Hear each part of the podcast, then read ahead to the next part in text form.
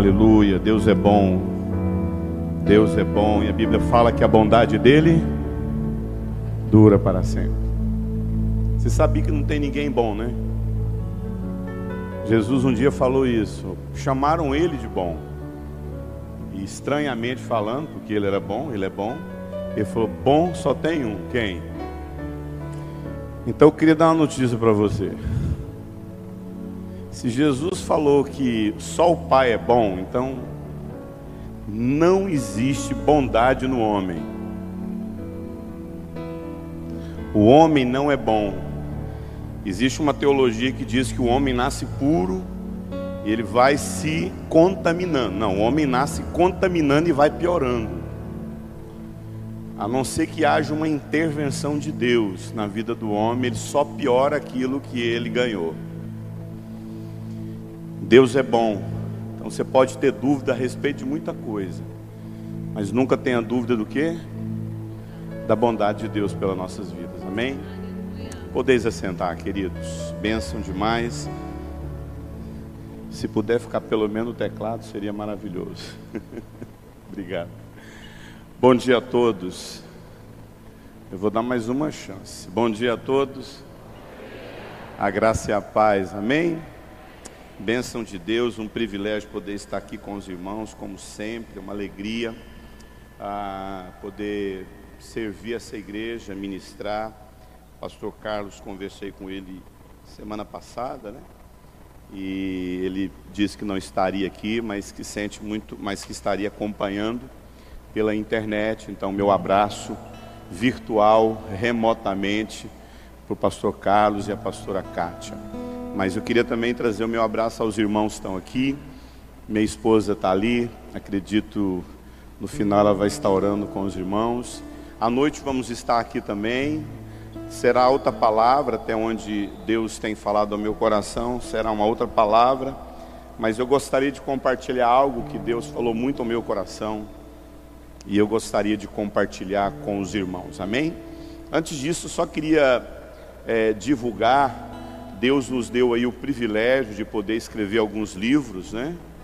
E, e esses livros estão ali ah, depois do, do, da, da, programação, não deixe de passar. A gente parcela até em oito vezes, dependendo da quantidade de livros que você queira levar, tá? Mas ah, Deus nos deu a oportunidade de escrever alguns livros. Desses livros, quatro foram publicados. Eu ainda tenho alguns que eu vou publicar ainda que eu escrevi. E um dos livros que a gente trabalha muito ah, no Brasil é esse livro sobre disfunção, principalmente na sexualidade, né? Onde foi que eu errei? A gente vive aí tantos problemas na sociedade ligados à sexualidade dos nossos filhos, e esse livro trata muito bem, não só isso, a gente trata vários outros, várias outras questões dentro das, da disfunção familiar. Eu sempre quis escrever um livro falando a respeito de, de das minhas experiências no aconselhamento. Como foi que eu aconselhei alguém viciado em pornografia? Como foi que eu aconselhei alguém viciado, ah, preso no passado? Então, são vários. Tanto é que você pode ler o livro, ah, você pode ler um capítulo, depois você pode ler depois um outro, é, mais à frente. Quem fez o prefácio desse livro foi o pastor Silas Malafaia, e é um livro muito bom. O prefácio desse livro, quem fez foi o, foi o Luiz Hermínios e vários outros pastores, inclusive o Cacá também fez o prefácio dele, ah, vários pastores do Brasil fizeram esse prefácio. Esse livro aqui eu vou falar dele à noite, tá? Pelo menos parte dele eu vou estar falando dos irmãos à noite que esse livro fala da experiência que eu vivi de perdão com meu pai e minha mãe. Então é um livro muito bom. É, eu já tive muitas experiências, inclusive alguém aqui no Rio. Eu estava ministrando na igreja, a comunidade da Zona Sul, acho que era. E aí alguém chegou para mim e falou: Olha, eu tinha cinco anos de depressão e quando eu li esse livro, isso me curou profundamente um problema que eu tinha de muito ódio do meu pai e da minha mãe. E esse livro é muito bom, fala sobre cura, principalmente em relação aos nossos pais. e um livro falando sobre esse grande enfraquecimento da figura masculina que nós temos nos dias de hoje, né? Uma geração de homens muito infantilizados, sem iniciativa. Então esse livro trabalha muito o masculino do homem no sentido dele dele responsabilizar a sua casa, buscar a responsabilidade da sua casa. Uma vez eu estava numa igreja, não, lembro, né? Eu, eu até sei qual igreja que eu estava, né? Alguém chegou para mim e falou assim: a mulher chegou e falou assim: Vou levar esse livro, Geração de Homens Fracos, meu marido. Aí passou um pouco, o marido chegou. Me dá de carência aí que eu vou levar para ela também, entendeu? Passa lá, eu tenho certeza que vai ser bênção para a sua vida e para a minha vida. Tem muito boleto bancário para pagar na segunda-feira, entendeu? E vai ser bênção. Amém, queridos. Bênção de Deus. Abra sua Bíblia, por favor. Abra sua Bíblia, ligue a sua Bíblia, né? Se bem que abrir também é aplicativo, né? A gente abre também. Abra sua Bíblia aí. Em, em 2 aos Coríntios, segunda carta aos Coríntios, capítulo 8, do verso 1 ao 5.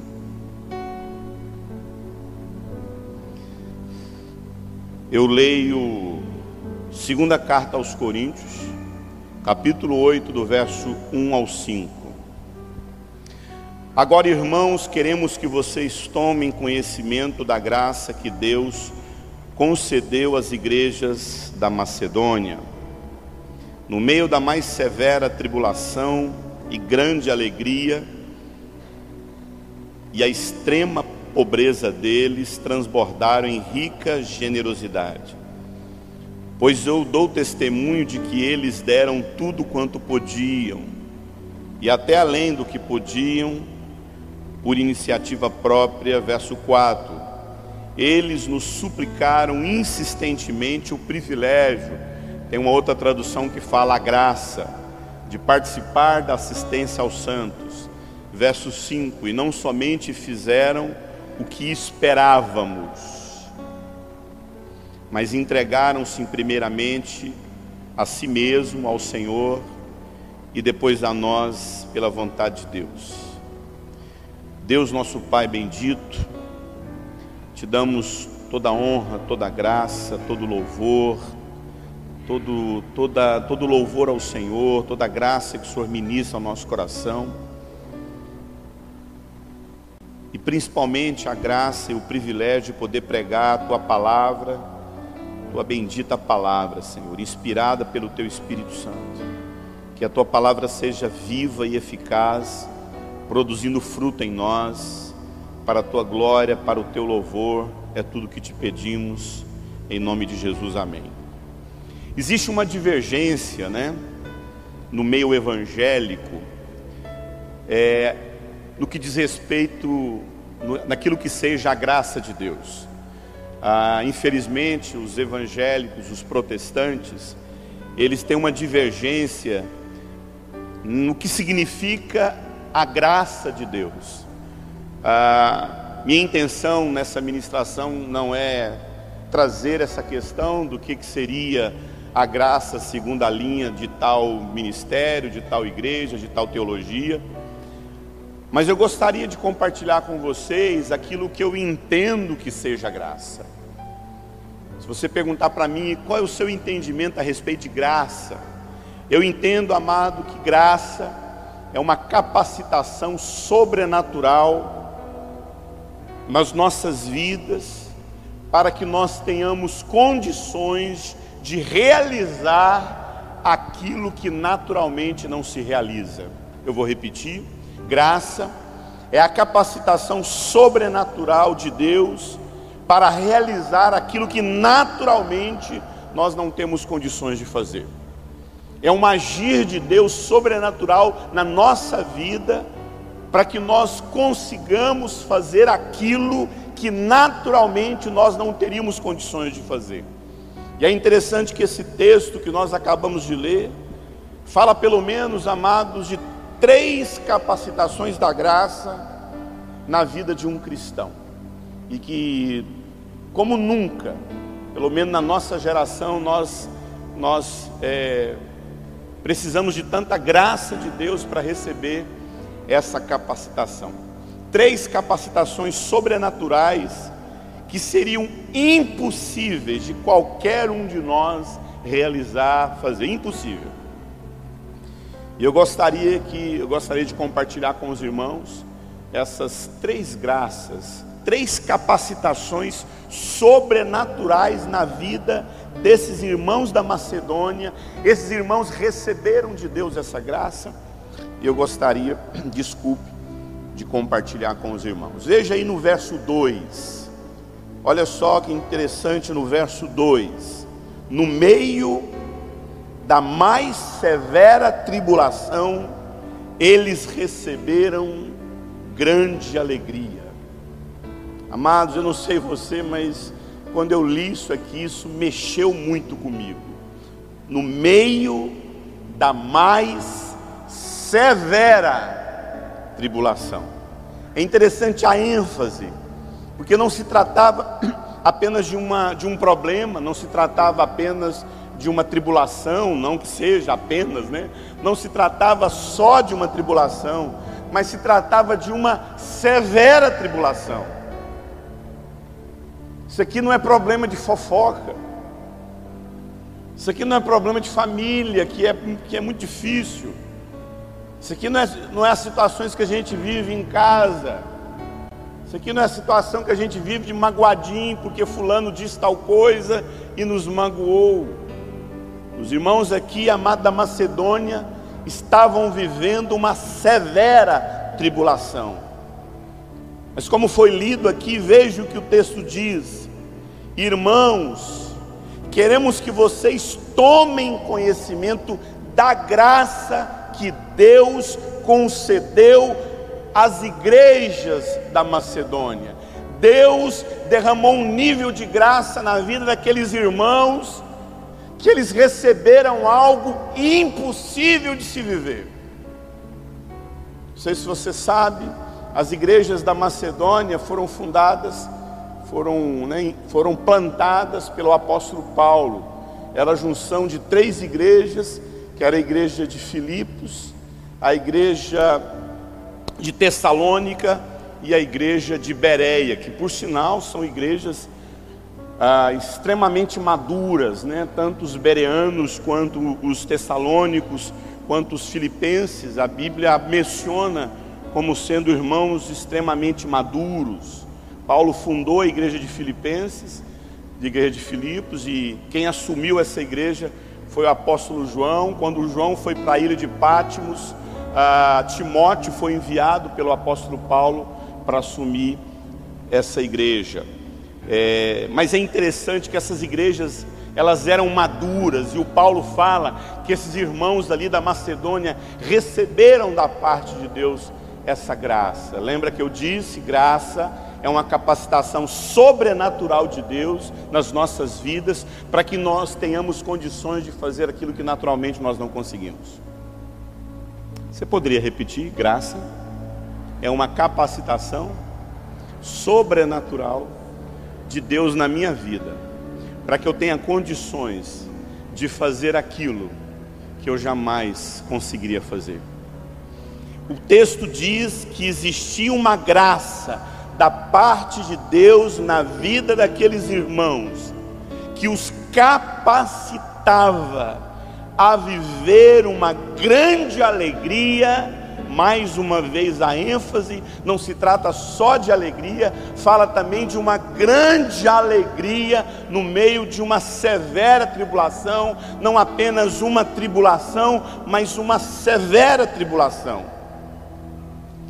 Irmãos, se existe uma graça de Deus que nós precisamos receber nesses dias, é a graça de viver alegria, viver uma grande alegria no meio de uma severa tribulação que a humanidade tem passado. Milhares e milhares e milhares de mortos. Eu estava pregando numa igreja aqui no Rio de Janeiro, a igreja do Paulo Brito, e uma família, uma, uma, um, um, irmão me chegou, chegou para mim e falou assim, pastor, tá vendo aquele menino ali? menino de mais ou menos uns sete anos de idade. Toda a família dele morreu. O pai morreu, a mãe morreu, os avós morreram, os tios morreram. E ele está aqui com a gente e a gente está vendo na justiça como é que vai, como adotar essa criança. Amada, amados, famílias inteiras foram dizimadas.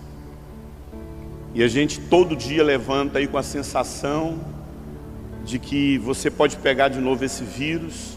Eu vinha no carro com a minha esposa, eu falei, será que, será que esse ano eu chego vivo? Aí ela falou assim, ela falou, por quê? Eu falei, porque quem garante que a gente chega vivo até o final desse ano? Aí ela falou para mim falou assim, você já teve alguma garantia disso, alguma vez na vida? Mas é verdade, amado. A gente levanta de manhã cedo, vai trabalhar, você entra no seu ônibus, você entra no metrô e você fala, Deus, será que até o final dessa, dessa semana eu estou perdendo meu olfato, eu estou voltando a, a, a, a, ter essa doença, há incertezas da, das, das variantes e, e a gente vive isso. Como humanidade, como igreja, nós, na nossa era, nós nunca vivemos um tempo tão difícil muitas perdas, filhos ainda pequenos, como eu disse, perdendo famílias inteiras. A minha igreja lá em Curitiba, lá em Goiânia, a última vez que eu fiquei sabendo, existiam sete crianças com depressão. Depressão profunda, porque com medo de dos seus pais, dos seus avós morrerem. Muita insegurança política, são polarizações extremos, onde a gente não sabe com quem, a, gente, quem a gente pode é, colocar a nossa confiança, se é que a gente pode colocar confiança em políticos, crises de medo, crises de ansiedade, não precisa levantar. Nessa pandemia, quem teve crise de ansiedade? Quantas pessoas, gente muito adoecida emocionalmente, crises conjugais, muita gente atribulada. Irmãos, escute. Se não é a graça de Deus para nos alegrar no meio dessa tribulação que nós estamos vivendo, nós desfalecemos. Se não é a graça de Deus, uma capacitação que a gente pede para Deus, porque às vezes a gente se alegra, amado, com, com resultado positivo, com resultado negativo. Pelo amor de Deus, jamais estou aqui fazendo defesa de que não tem que vacinar. Pelo amor de Deus, eu vacinei uma vez, vacinei duas vezes. Segunda-feira quero vacinar a terceira vez, a dose de reforço. Mas amado, muitas vezes a nossa confiança de viver em paz está nas vacinas, no resultado é, é, negativo. Mas a nossa confiança, amado, esses irmãos aqui da Macedônia receberam a graça de viver uma grande alegria no meio de severa tribulação. Amado, o texto, quando você vai analisar o texto no original, a expressão que Paulo usa é, é quase o seguinte: vocês não precisam doar nada, vocês não têm nada. No original, a expressão é quase o seguinte: é a rapa do tacho. Sabe quando aquela comida é gostosa, você quer comer só o finalzinho lá, está rapando. Parece que a impressão que se dá no texto é que nem isso havia nos irmãos. De tão pobre, de tão miserável, miséria total que eles viviam. Porque não sei se você sabe, essa região aqui da Macedônia viveram mais de oito guerras, amado, que assolaram aquela região, que o povo não tinha nada. E a Bíblia fala que havia uma alegria na vida desses irmãos. Olha só o que Neemias, Neemias 8,10 diz o seguinte: portanto, não vos entristeçais, porque é a alegria do Senhor que é a nossa força. Será que a gente não busca alegria, amado, em tantas coisas que não seja o Senhor? 1 Coríntios Desculpe, 2 Coríntios 1, verso 4 está escrito: É Ele que nos consola em toda a nossa tribulação, para que também possamos consolar os que tiverem também tribulação, que nós possamos consolar os irmãos com a mesma consolação que nós recebemos da parte de Deus. Amado, repito, existe da parte de Deus uma graça que eu e você precisamos nos, nos, apropriar. Nós precisamos buscar em Deus a graça de possuir consolo e esse consolo também estender a outros. 1 Tessalonicenses capítulo 5, versículo 14 diz: Consolai os desanimados, amparem os fracos na fé, e sejais pacientes com todos.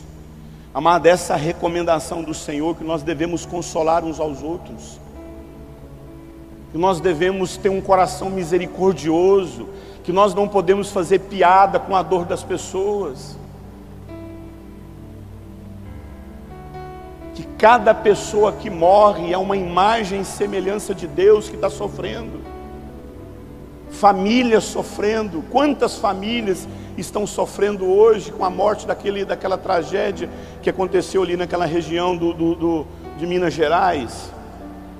1 Pedro 4,19 diz: Por isso mesmo, aqueles que sofrem, e que sofrem de acordo com a vontade de Deus, devem confiar suas vidas ao fiel Criador. Amado, no meio de sofrimento, nós temos que entregar as nossas vidas ao fiel Criador. Tiago fala que foi um versículo que me consolou quando eu estava lá com, com um, um, o meu pulmão comprometido. Eu li aquele texto de Tiago que diz: Se Deus quiser, viveremos. Se Deus quiser, viveremos, a nossa vida está nas mãos dEle, amado. Amado, somente pela graça de Deus, que nos dá capacitação, essa capacitação que é praticamente impossível viver alegria em tempos de tribulação. Como eu disse, não é fácil perder um pai, não é fácil perder uma mãe, um filho. Nós temos a tendência natural em nos entregar, natural, em nos entregar à tristeza. Mas Paulo nos diz mais uma vez que os irmãos da Macedônia nos ensinam isso. A graça de Deus em receber alegria para viver no meio de tribulação. Sem sombra de dúvida, essa é a graça que nós precisamos. A graça, a graça de viver algo tão profundo, de receber uma alegria numa situação que jamais teríamos alegria. Mas presta atenção. O nível de alegria, de descanso em meio a tragédias, a perdas, depende da entrega que eu e você respondemos à graça de Deus. Nós temos que responder essa graça que já foi derramada a nós. Mas se nós escolhermos, amado, não buscar de Deus a graça de vivermos felizes e alegres em meio à tribulação, nós vamos sucumbir nas nossas tristezas.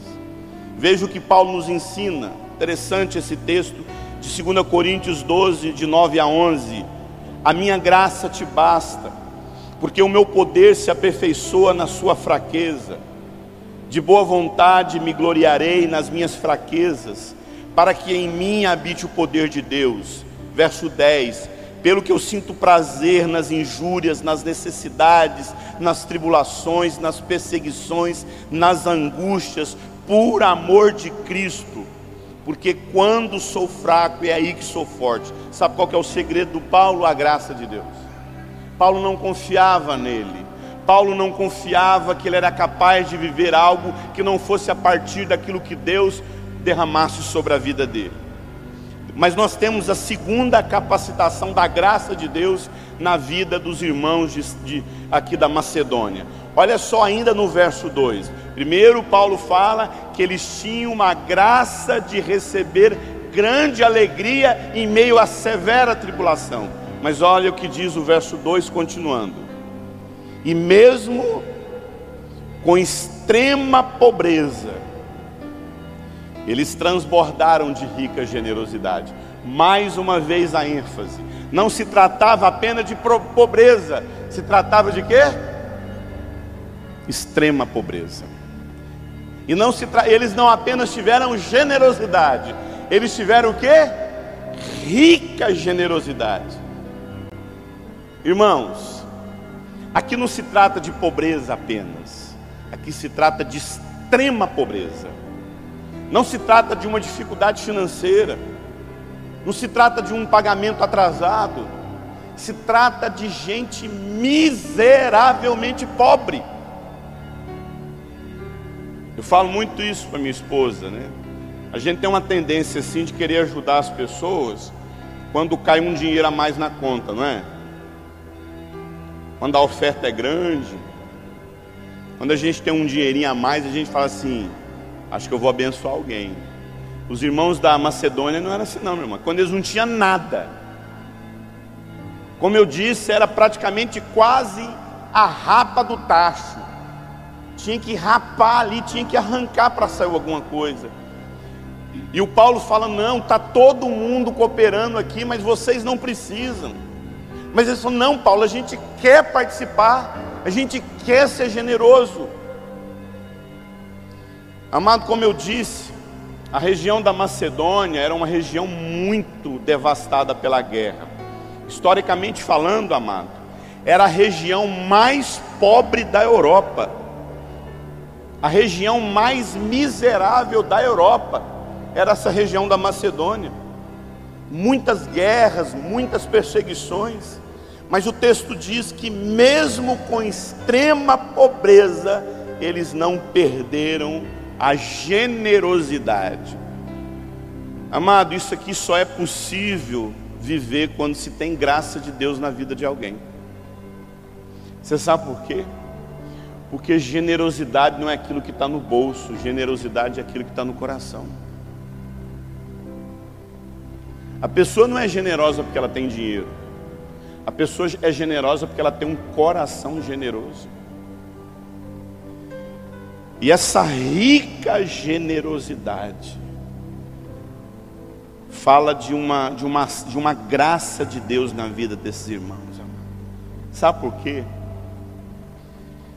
Porque sem sombra de dúvidas, dinheiro é aquilo que tem um dos maiores poderes, tem maior potencial, melhor dizendo, de ocupar o lugar de Deus na nossa vida. Amado, eu desconheço alguma coisa que tem mais poder de ocupar o lugar de Deus no nosso coração do que segurança financeira. Não sei se você sabe, John Wesley, né, um grande homem de Deus, um grande avivacionista. Você lê os textos de John Wesley, você vai descobrir que ele vivia com 10% de tudo que ele recebia de Deus. Ele recebia um dinheiro, ele recebia uma oferta, ele tirava 10% para ele e 90% ele ele fala: dinheiro deve ficar o menos possível no meu bolso para que ele não me corrompa. ele vivia só com 10%. Todo o restante era para obra, todo para obra missionária, para ajudar pessoas. É curioso isso, amado. Ninguém não tem nada que não possa dar pelo menos um pouco, que não possa pelo menos ajudar, ser generoso, ver a necessidade do outro e falar: olha, eu quero cooperar com isso. Interessante que o texto fala no verso 3: Pois eu dou testemunho de que eles deram tudo quanto podiam, e até além do que podiam, a expressão aqui é a rapa do tacho por iniciativa própria, amado, ninguém ficou pressionando. Olha aqui para mim. Os macedônicos, amado, não receberam o evangelho do medo. Olha, o migrador, o cortador, o devorador, vai acabar com a vida de vocês. Rapaz, não tem teologia mais destrutiva no meio da igreja do que a ideia de fazer você dar oferta, você contribuir com a igreja, com a obra missionária para repreender demônio. Amada oferta nunca foi repelente de demônio. Em Cristo Jesus nós ofertamos por gratidão, por generosidade, não é por medo, não é por ganância, porque Deus vai deixar você rico. Amado, infelizmente hoje são os únicos recursos que você usa hoje para tirar dinheiro do povo. Se não é por ganância, é por medo. Isso não existia na vida dos macedônicos. Eles davam por generosidade. Eles estavam ali para ofertar porque eles queriam fazer parte da assistência aos santos. Verso 4, eles nos suplicaram, não só suplicaram, eles suplicaram insistentemente o privilégio. Noutra tradução fala a graça. A graça de participar da assistência aos santos. Suplicaram insistentemente a graça, o privilégio. Como eu disse, eles não foram chantageados. Eles não foram manipulados pela ganância ou pelo medo não foi, o, não foi para arrepender devorador. Não foi para ficar rico. Goiânia, duas semanas atrás, teve uma, um evento que reuniu milhares e milhares e milhares de crentes. Eu desconheço um evento em Goiânia que tenha reunido tanta gente em volta de um coach para ficar rico. Esse evangelho, amado, que ensina as pessoas a ficarem ricos. Eu costumo dizer que o povo, na época da, da idade lá, da, do, da, quando a igreja estava corrompida, né? E as indulgências, a história diz que eles davam dinheiro para salvar a alma do inferno. Quando a moeda caía no fundo de um gasofilácio, uma alma era salva no inferno, segundo lá a teologia corrompida daquela época, né? É interessante a impressão que eu tenho que esses, esses crentes ali na época da, da, das trevas da igreja, parece que eles estavam melhores do que a gente. Porque te, ou, naquela época eles davam dinheiro para garantir a salvação. Hoje a gente dá dinheiro para ficar rico. Isso não existia na mente dos macedônicos. Não havia possibilidade deles entender cristianismo assim. Ah, isso aqui é cristianismo genuíno, amado. Não é esse cristianismo adulterado que a gente vive, não. Aqui havia comprometimento com a obra missionária, com assistência aos santos. Aqui não se tratava de manter patrimônio. Aqui não se tratava de manter as nossas, os nossos guetos. Aqui se tratava de gente ajudando gente.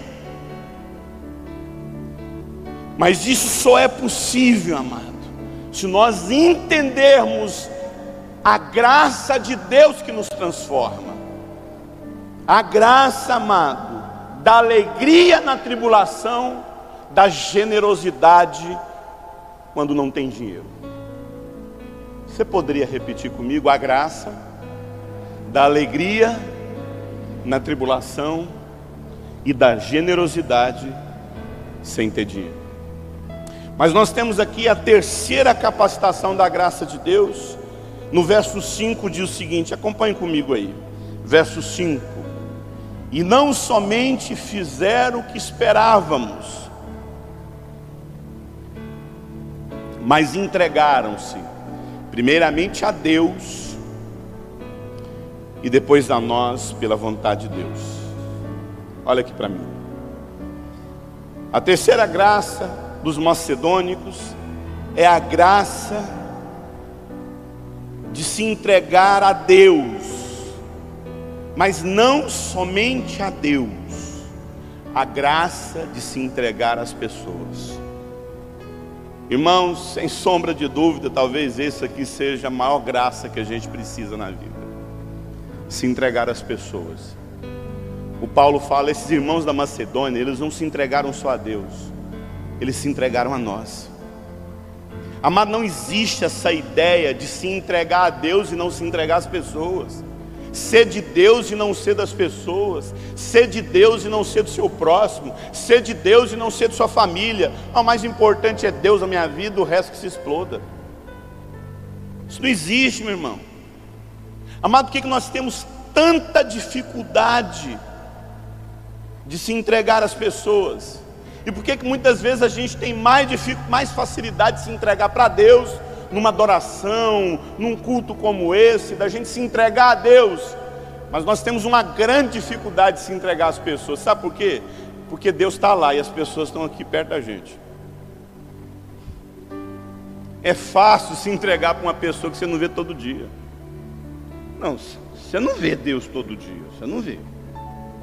Mas você vê essa pessoa que está do seu lado todo dia. Falar uma coisa para você. Meu grande desafio de vida não é Deus. Eu não tenho dificuldade de me entregar para Deus, de orar, de ler Bíblia. Minha dificuldade é me entregar para minha esposa. Minha dificuldade é se entregar, de me entregar para os meus filhos. É para as pessoas que a gente tem dificuldade. O Paulo fala que esses macedônios, eles se entregaram primeiramente a Deus e depois a nós. Amado, é uma, essa é uma graça que nós precisamos. Você sabe por quê, meu irmão? Escute. Porque a gente tem uma dificuldade de entender que a essência do Evangelho é o nós. A essência do Evangelho não é o eu, não é eu. A maior dificuldade não é eu. A maior dificuldade não é o eu, a maior dificuldade é o nós. Os irmãos da Macedônia não foi só Deus que eles se entregaram, eles se entregaram às pessoas, a nós, o apóstolo Paulo diz. Por quê, amado? Porque a essência de Deus, a natureza de Deus, não é eu a natureza de Deus, a essência de Deus é nós. Por quê, amado? Porque Deus poderia escolher como Deus, se expressar como um. Mas ele escolheu se expressar como três. Pai, Filho e Espírito Santo. Então Deus não quis expressar o seu caráter, a sua natureza, como apenas um, ele se expressa pluralmente numa relação triuna, triunitária, de modo que ele é Pai, Filho e Espírito Santo. Efésios 1:11 diz que Deus faz todas as coisas segundo o conselho da sua vontade. Olha, meu irmão, tem conselho de um? Tem conselho de um, gente? Só há conselho se existir o quê? Dois. Não tem como eu me aconselhar. Eu preciso ouvir o outro. O outro me faz enxergar o que eu não enxergo. A Bíblia fala que tudo que Deus faz, Efésios 1:11, todas as todas as decisões de Deus, tudo que Deus realiza no mundo é a partir do conselho da sua vontade, entre o conselho do Pai, do Filho e do Espírito Santo. Então Deus governa o mundo pluralmente. Deus nunca toma decisões fora da Trindade. A Trindade é o conselho de Deus. Isso é muito profundo, difícil da gente alcançar. 1 João 5, 7, 1 João 5, de 7 a 8 diz: Porque há três que dão testemunho lá no céu. Tem um testemunho, amado. Qual é o testemunho lá no céu? O Pai, o Filho e o Espírito Santo. Então esse é o testemunho. Esse é o testemunho. Qual o testemunho? Eles são três em um. Uma relação. Todas as decisões de Deus são tomadas a partir da relação dele com o Pai, entre o Pai, o Filho e o Espírito Santo. Por que, que eu estou falando isso? Nós somos a expressão de Deus nesse mundo, amém? A igreja é a expressão de Deus? Então não há expressão de Deus na individualidade.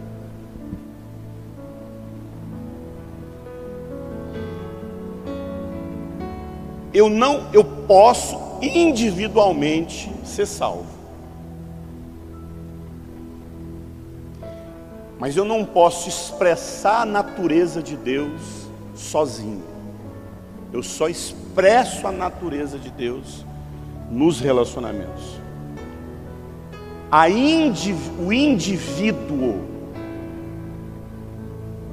o indivíduo não expressa na sua totalidade o caráter de Deus, mas é na relação, assim como o Pai expressa o seu caráter na relação da Trindade, eu tenho que aprender a expressar a, o caráter de Deus nos meus relacionamentos. Amado, foi assim. Deus estava lá numa briga com, com, com, com, Moisés, e Moisés, Moisés, você vai, Moisés, você vai voltar para o Egito e vai lá libertar o povo. Não, Deus, não vou não. Não, não, Moisés, eu vou te dar, eu vou te dar milagre. Não, não vou não. Moisés, eu vou fazer você fazer prodígio. Não, não vou não. Não, Moisés, você vai no meu nome. Não, não vou não. Aí falou, Deus, manda o meu, meu irmão Arão ir comigo Aí Deus falou, então Arão vai com você. O que, que ele falou? Falou, então agora eu vou. Ele não quis ir sozinho. Jesus fez isso, amado. Ele chegou para os discípulos dele e falou: Vocês podem orar comigo?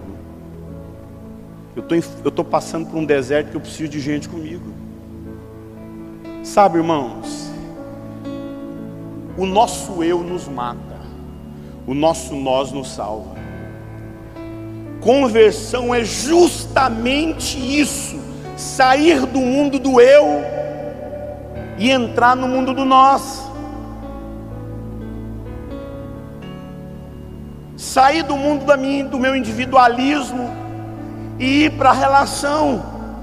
O Evangelho de Jesus, amado, não fala da salvação do indivíduo, o Evangelho de Jesus fala da salvação de uma família. Vou falar uma coisa aqui que parece heresia. Eu não sou membro de Cristo. Eu sou membro do corpo de Cristo. A igreja não é a composição de eus, a igreja é a composição de nós. Eu não sou igreja. Nós somos igreja. Sabe essa frase? Eu sou igreja. Não, você não é igreja, não. Você já viu um câncer? Existe, existe câncer que só que só afeta uma área do corpo? Ou é o corpo que está sofrendo com câncer? Não é todo o corpo que tem que ser tratado. Não é todo o corpo que sofre as, as dores de um câncer que precisa ser tratado. A minha mão não pode crescer mão, não. A minha mão fala: Não, eu sou corpo, vou viver sozinha. O que, que vai acontecer com ela, meu irmão? Ela vai morrer. Não, a mão não é corpo, a mão faz parte do corpo. Você não é corpo, você faz parte do corpo.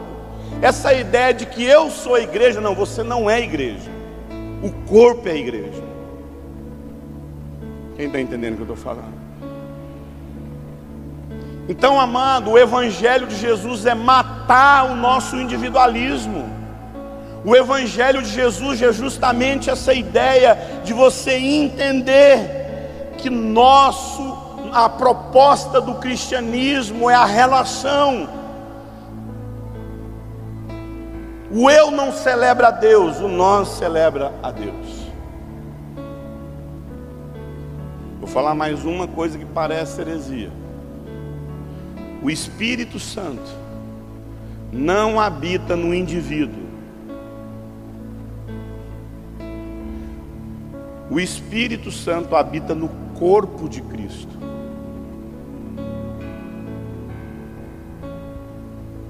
Essa ideia de uma vida cristã isolada, Não, Deus fala comigo aqui no meu quarto sozinho. Não, meu irmão.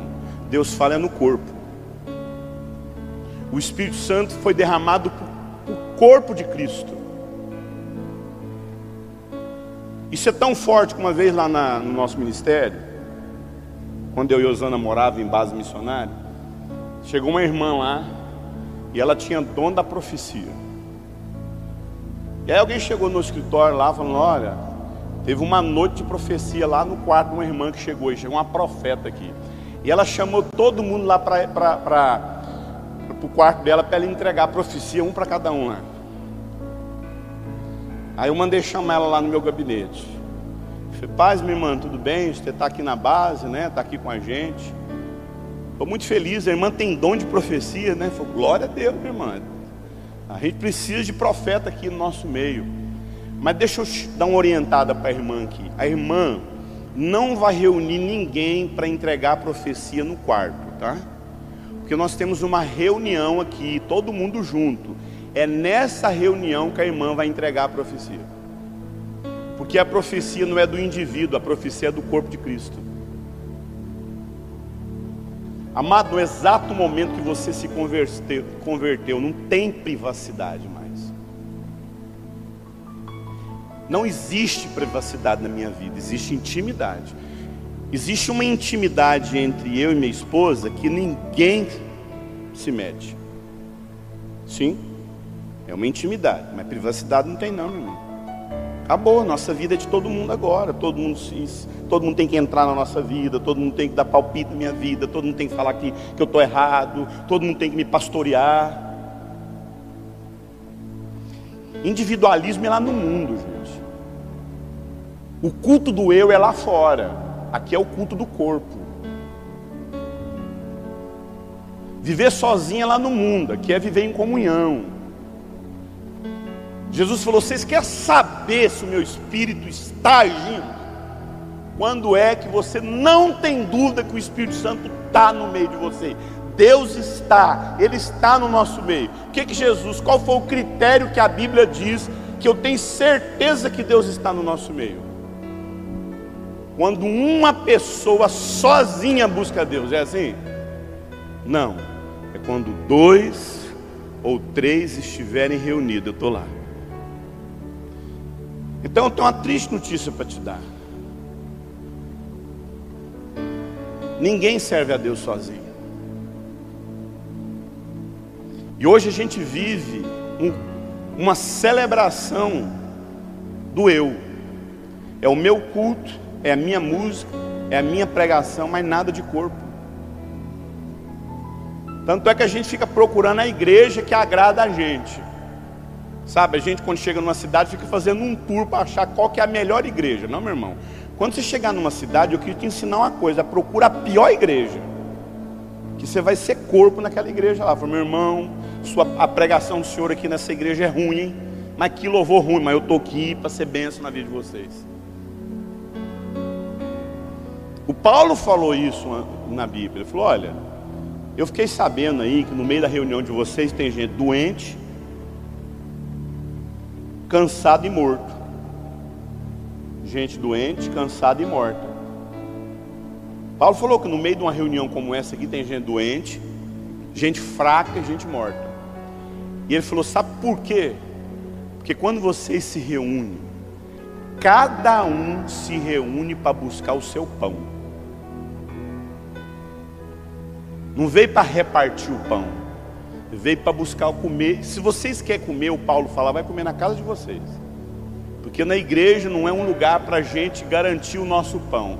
A igreja é um lugar para a gente garantir o pão do outro. Você entende, amado? Tanto que isso é forte.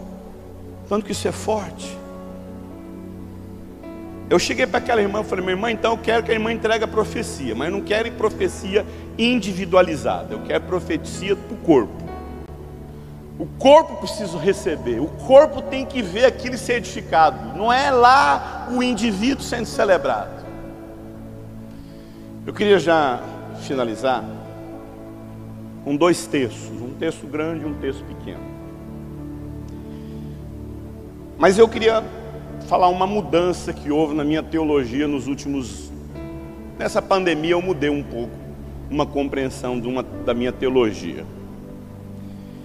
Amado, eu não tenho dúvida que eu fui escolhido, eleito, predestinado.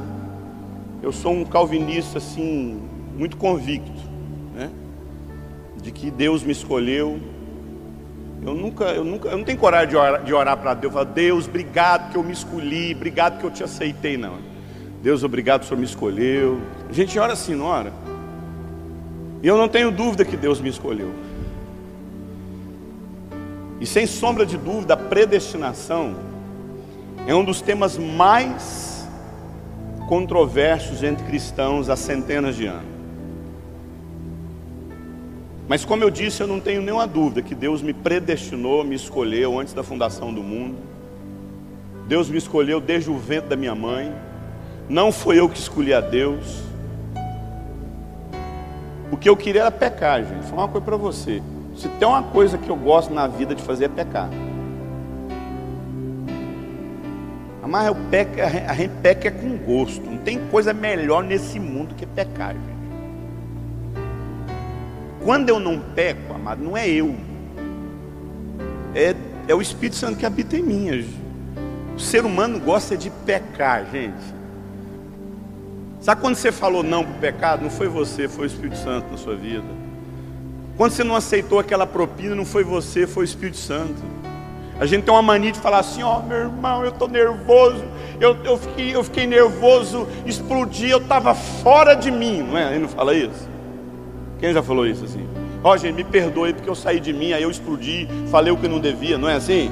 Não, a gente tinha que chegar para as pessoas e falar assim, gente, sabe aquela hora que eu estava nervoso? Eu estava em mim aquilo é eu. Quando você me vê calmo, tranquilo, amável, é, não é eu não, é Deus. Quando eu falo que eu gosto de pecado, não estou falando que eu vivo uma vida de pecado. Eu estou falando que a nossa natureza é caída. O hormônio não converte. Natureza caída tem que ser transformada no dia da vinda do nosso Senhor Jesus Cristo. Mas presta atenção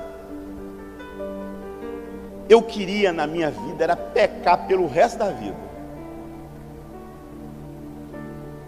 Mas quando eu ouvi o Evangelho da Graça, Deus, pela Sua única e exclusiva vontade, tocou em mim pelo Espírito Santo, eu me converti a Jesus Cristo.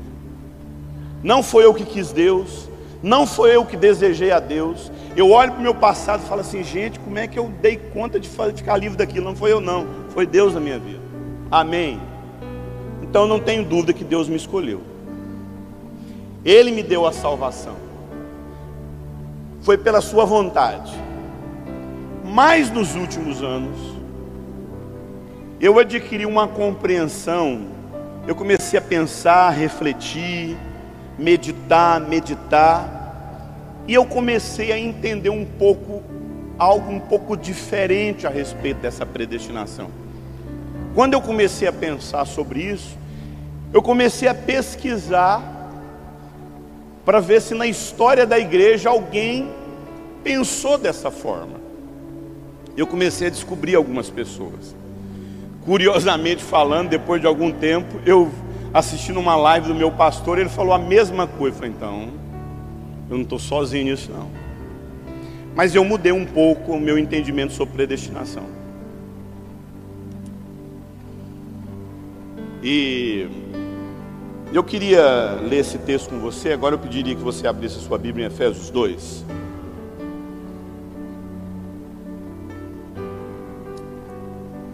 A partir do verso 8.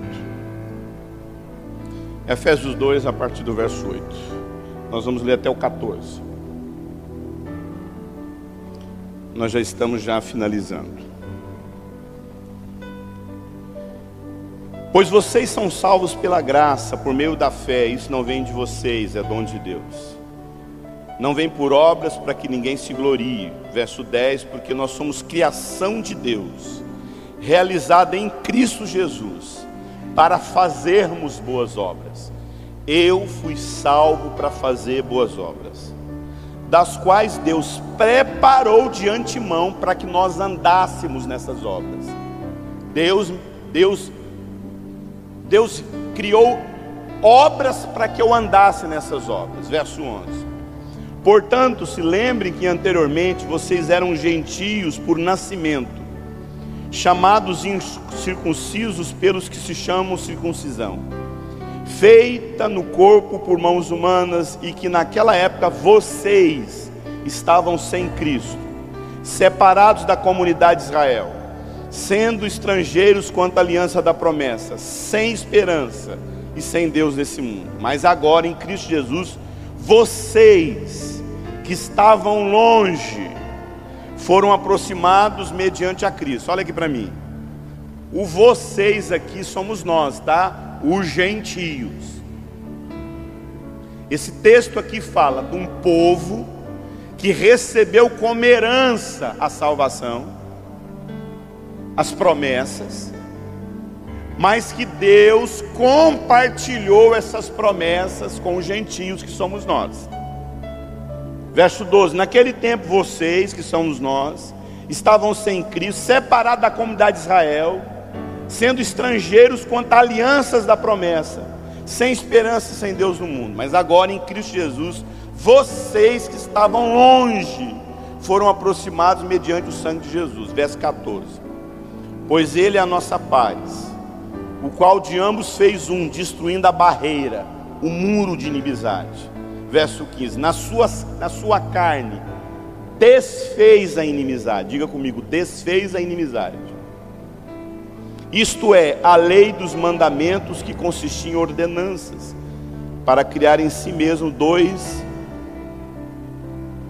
um novo homem, fazendo a paz, e pela cruz reconciliar ambos com Deus em um só corpo matando com ela as inimizades. Verso 17: Vindo ele, evangelizou a paz. Vós que estavam longe, quem que é essa turma que estava longe? Quem? Nós. E aos que estavam perto, quem que estava perto aí? Povo judeu, Israel. Porque por ele ambos, olha aqui, vós que estavam longe, e aos que estavam perto, tinha uma turma que estava longe, nós, gentio, e uma outra turma que estava perto, perto, os judeus.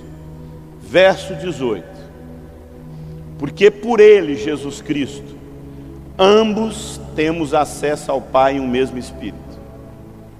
Não tem mais separação entre escolhido e não escolhido. Assim vocês não são estrangeiros, nem forasteiros, nem concidadão dos, mas concidadão dos santos. São o quê? São o quê, gente? São o quê, gente? Família de Deus. Olha aqui para mim. Deixa eu trazer uma ilustração, uma parábola para esse texto aí. Imagine um transatlântico. Imagine um transatlântico. E nesse transatlântico tem a turma da classe A e a turma da classe B. A turma da ralé e a turma VIP. A turma da classe B tem acesso só a algumas coisinhas no navio. A turma da classe A, da VIP, tem acesso a tudo. Tudo, tudo. Temos acesso a tudo. Essa turma tem acesso a tudo, tudo, tudo, tudo, tudo, tudo. Eles têm acesso aos restaurantes, às piscinas, às saunas, tudo. E a turma da parte B só tem acesso ao quartinho deles, uma proa e uma comida, e olha lá. Mas a turma da classe A tem acesso a tudo. Mas tem uma coisa: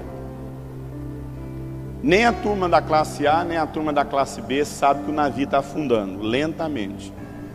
O transatlântico está afundando lentamente. Só que a turma da classe A tem a informação de que o navio está afundando e que eles podem acessar os botes salva-vidas. E a turma da classe B, que está lá na ralé, lá no porão, não sabe de nada. quando eles menos perceberem, eles vão morrer um navio afundando. A turma da classe VIP, sabendo, os privilegiados, sabendo que o navio está afundando, e eles têm acesso ao bote, começa a entrar no bote e vão embora. E eles se salvam e vão embora, e o navio está afundando. Só que no meio do caminho, quando eles estão um tempo assim, alguém chega para eles lá do navio e fala assim: Ei! Não, volta. Foi porque não.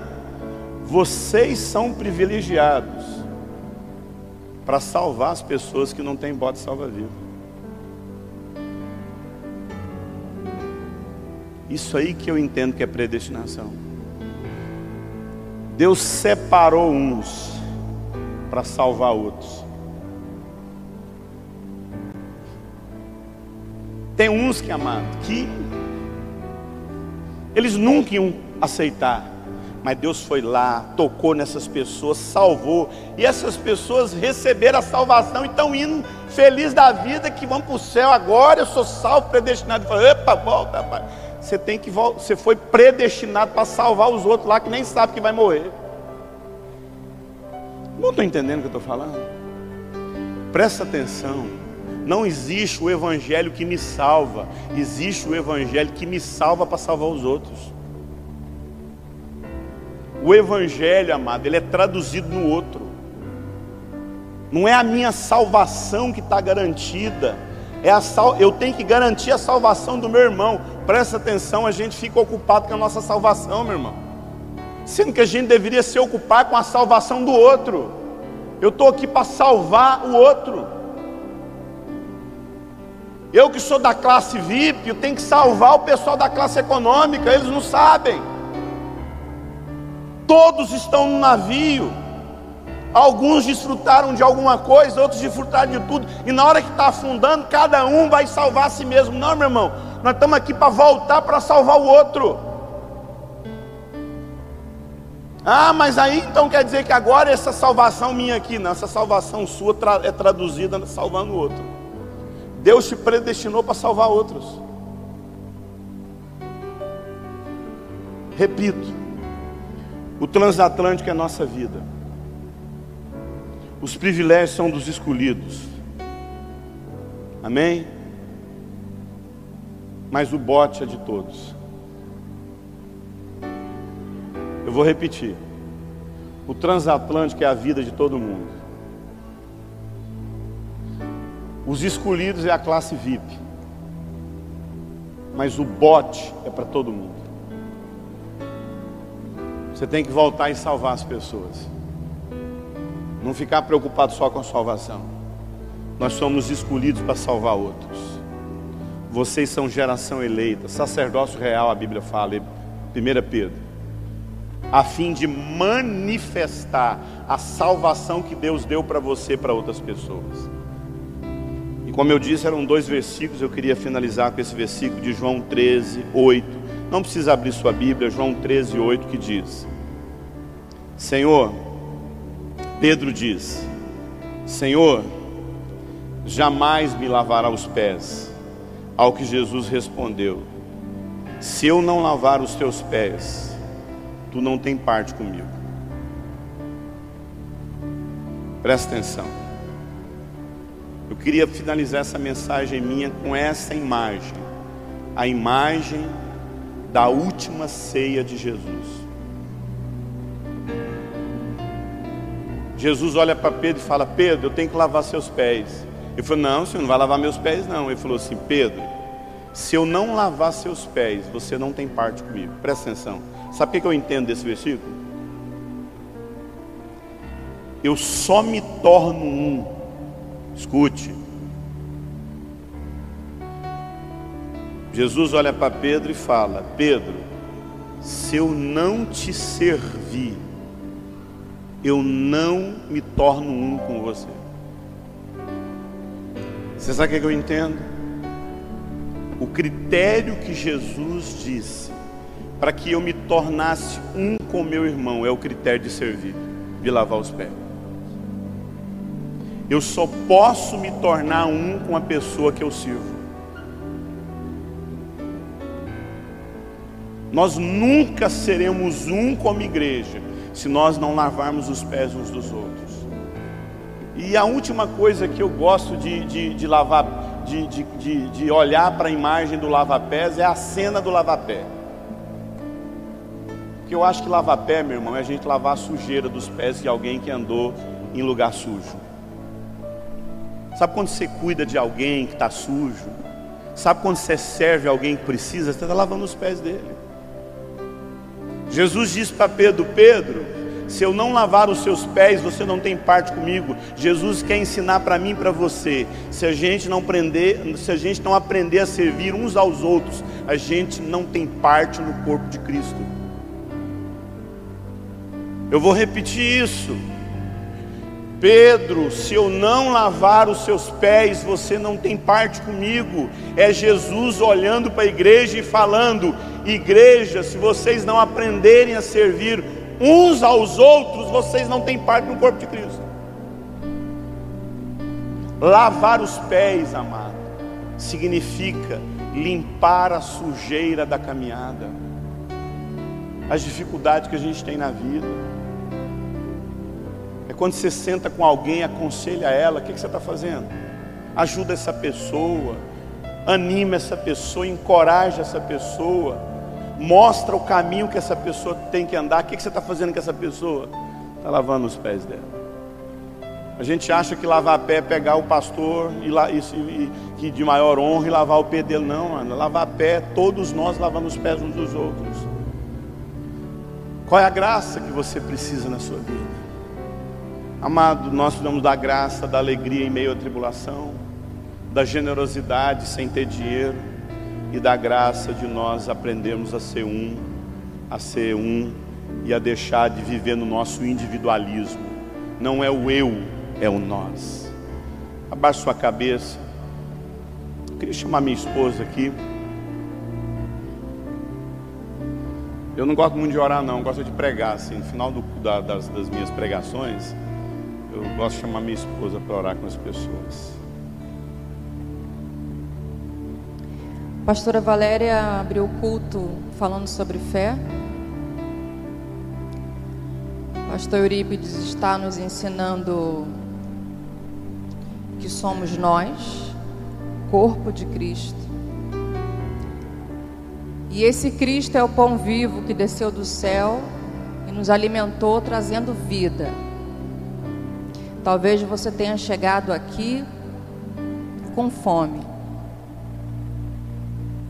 E hoje o Espírito Santo do Senhor que habita em você está dizendo a você que a resposta para essa sociedade é o pão que está dentro de você.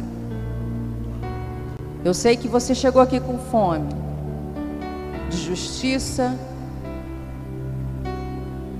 fome de visibilidade, de reconhecimento, fome de dinheiro, fome de atenção. Mas eu quero orar para que o Espírito Santo do Senhor ilumine o seu entendimento e faça-nos entender que nós somos a resposta para essa sociedade.